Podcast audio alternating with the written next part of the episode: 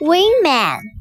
A villain called Zoot is stalking children's pets in London. Everyone is sad, but Wingman is here. Wingman is a hero whose real name is the Wing. In the day, the Wing is a math teacher at high school called Sky High.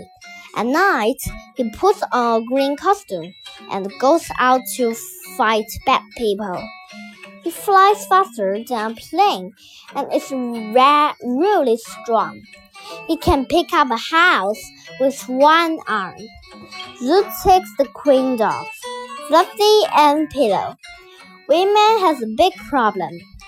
There are two dogs, but he only has time to save one. Can he stop Zoot before it's too late? Can he save the animals?